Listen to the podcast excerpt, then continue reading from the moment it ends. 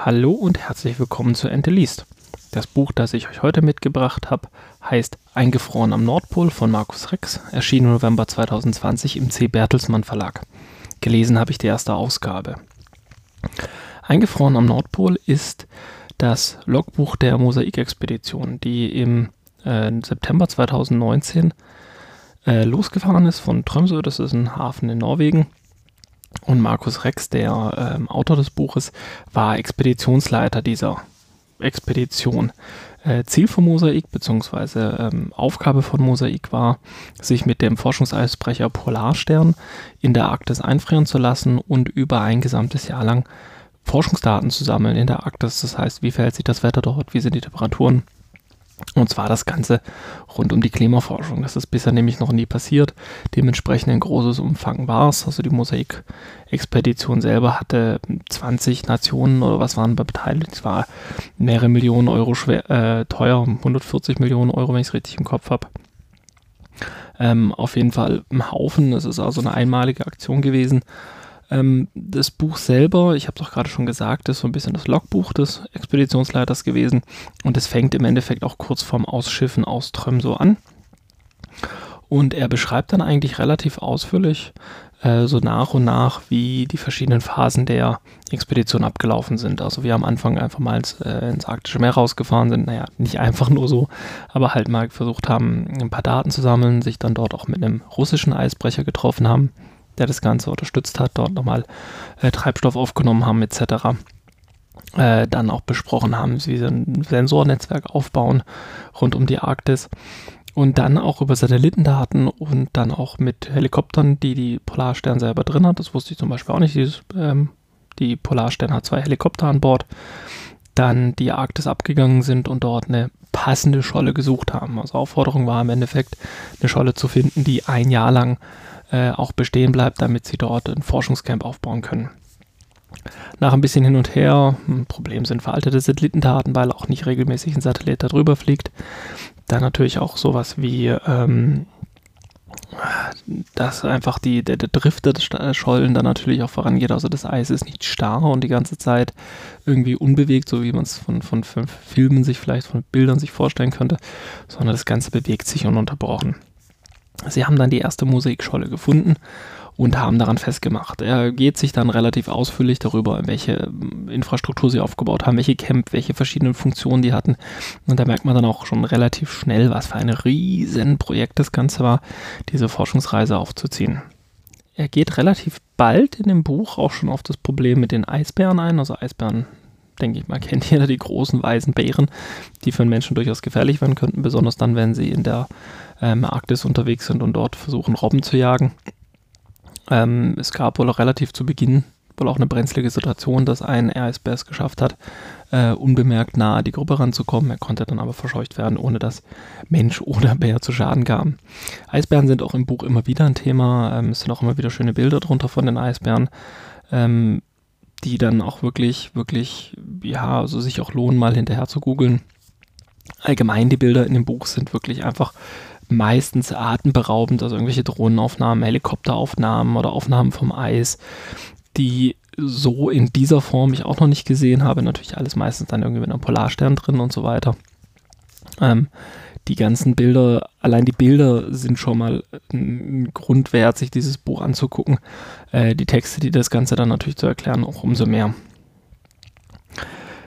das Buch selber handelt dann viel, viel vom äh, Forschungsalltag, wo ich jetzt wenig dran von verstehe, ähm, wo ich dann auch einfach nur empfehlen kann, wer sich dafür mal interessieren würde, wer das mal sehen, lesen will. Es ist sehr, sehr angenehm geschrieben, es ist sehr zugänglich geschrieben, sollte es sich auf jeden Fall mal anschauen. Markus Rex äh, fährt dann zwischendurch, also es, ja, insgesamt war die Mosaik-Expedition am Anfang zu fünf Teilen unterteilt. Er hat den ersten Teil mitgemacht, sollte dann für den vierten und fünften Teil zurückkommen, wenn ich es richtig im Kopf habe ist dann also im Endeffekt mit, mit dem Eisbrecher, der sie versorgt hat, im zweiten Teil wieder zurückgefahren nach Deutschland.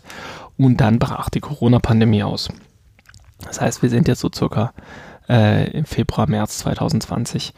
Ähm, die Expedition stand dann aufgrund dieser Pandemie auch kurz vorm Scheitern, weil im Endeffekt nicht klar war, wie die Leute im Eis versorgt werden können.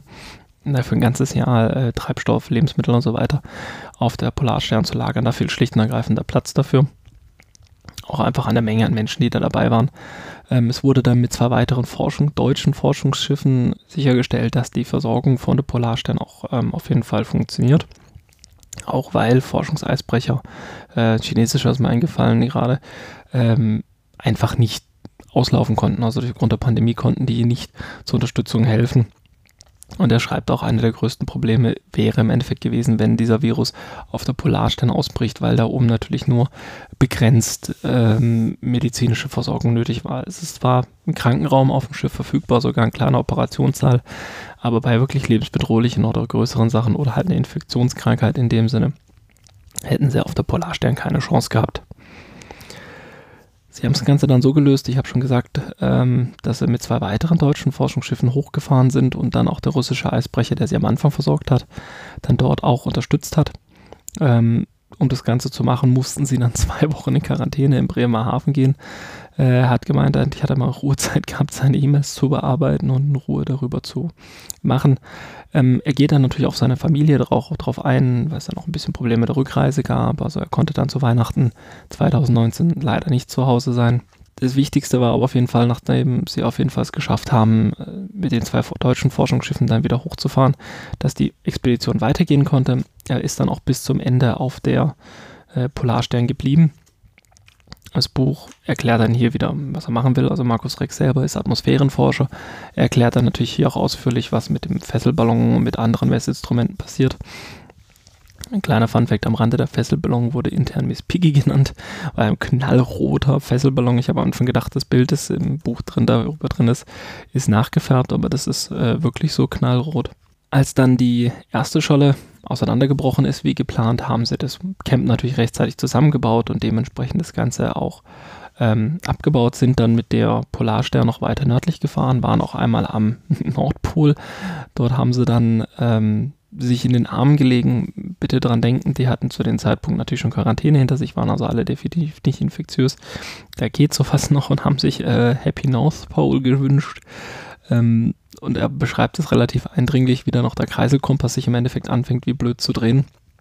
Das Navigationssystem mit Fehler schmeißt, weil halt im Endeffekt der Kreiselkompass keine ordentlichen Daten mehr ausliefert. Klar, wenn man mit der exakten Nordpol ist, ist von dort ausgehend alles nur noch Süden. Sie haben sich dann nochmal kurzfristig äh, für eine gewisse Zeit bei einer zweiten Scholle hm, festfrieren lassen. Dort haben sie allerdings äh, vor allem den Fokus drauf gehabt, wie entsteht denn das ganze Eis. Also da war dann nicht mehr diese Langzeitbeobachtung natürlich auch, aber nicht nur ähm, der Hauptfokus an der Stelle. Meine persönliche Meinung von dem Buch ist, bietet einen großartigen, sehr, sehr guten Einblick in die Forschung, die ähm, in dieser Mosaikexpedition passiert ist. Eine einmalige Expedition, die es in dieser Form noch nie noch nie vorher gab. Es gab vorher einfach nicht zwölf Monate lang Forschung in der Arktis, Klimaforschung in der Arktis, um eben auch den Auswirkungen des menschengemachten Klimawandels zu verstehen und dort dann auch einfach ordentliche Messreihen zu haben.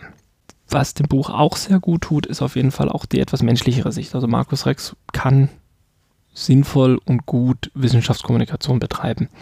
Er schmeißt nicht mit großen Begrifflichkeiten um sich. Er ähm, bleibt immer schön verständlich. Er geht jetzt nicht in irgendeiner Art und Weise so tief ins Detail, dass man mit Stunden, mit Seiten oder stundenlangen Ausführungen beschäftigt ist, sondern alles ist immer kurzweilig geschrieben, interessant.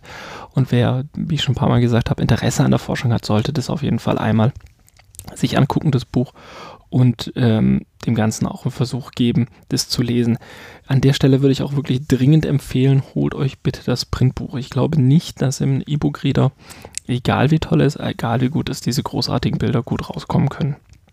Ich habe es vorhin schon gesagt, die Bilder sind ein Riesenvorteil. Das Schöne ist, ein paar der Bilder sind sogar unter Creative Commons Lizenz freigegeben und zwar beim Alfred Wegener Institut. Das war das Institut, das die Forschung sozusagen grundlegend geleitet hat. Und dementsprechend ähm, kann man sich dann dort auch ein paar im Internet gucken. Ich verlinke die offizielle Mosaik-Webseite vom Alfred Wegener Institut auf jeden Fall in den Show Notes. Und dort findet ihr auch den Link dann zur Mediathek und könnt euch da mal durchklicken. Da sind wirklich atemberaubende Bilder drunter. Wer mehr über die Klimafolgen, äh, Klimafolgenforschung rund um die Mosaik, aber auch allgemein von dem, was Markus Rex so macht, ähm, erfahren möchte, dieser hat noch, ähm, seitdem er wieder zurück ist mit dem SWR 1, einen Südwestrundfunk Radio ein Podcast und zwar die sogenannte Weltwunderkugel. Da habe ich jetzt auch schon alle Folgen gehört und da geht neben diesem Buch, das ich euch auf jeden Fall allen empfehlen kann, auch eine Podcast-Empfehlung raus an die Weltwunderkugel. Wenn euch das gefallen hat, könnt ihr mir auf sozialen Medien natürlich folgen. Ihr findet mich bei Twitter unter dem Handle enteleast und bei Mastodon ähm, auf der Instanz social.technics.de mit dem Handle Fotoente. Beide findet ihr natürlich auch verlinkt auf der Webseite www.entelease.de. Das war's für heute. Ich bedanke mich vielmals für eure Aufmerksamkeit und hoffe, dass wir uns bald wieder hören.